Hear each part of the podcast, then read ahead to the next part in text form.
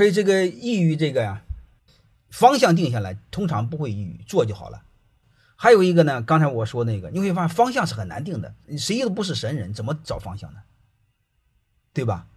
啊，所以你们记住道圣先生的敬天爱人，嗯，然后你就记住那个，嗯，王阳明的天理致良知，啊，第一你不做坏事，就是最基本的方向，哎，这就是常说的正确的价值观，啊，就这么简单，啊，包括穷人怎么翻身呢？其实我也聊了一个事儿，坚持做，坚持做。好吧，就是我们穷人怎么翻身？我我就一个事儿，你踏踏实实跟着一个有点理想的人，就是把理想和现实平衡的很好的一个老板，你跟他就好了，他涨你也涨，他不就这么简单吗？水涨船高嘛，君子学会借力嘛，你说有什么？对吧？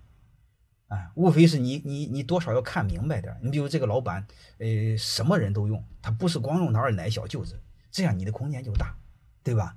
如果他光喜欢用他二奶小舅子，你看这个人不大行，你差不多时候就跑再换一个嘛，是吧？这最基本的一个判断，这是你要有有的。不过我对你们这帮老板也也在也在说这个事儿，你不能全光用你那二奶小舅子，你一定要用外人，因为外人的人才的概率毕竟比你家人大。哎，还有一个事儿叫骑马找马，因为你站得越高，你只要去做事儿，你就站得高。站得高的时候，你就有判断，是吧？这不就慢慢有判断，你自己会做选择吗？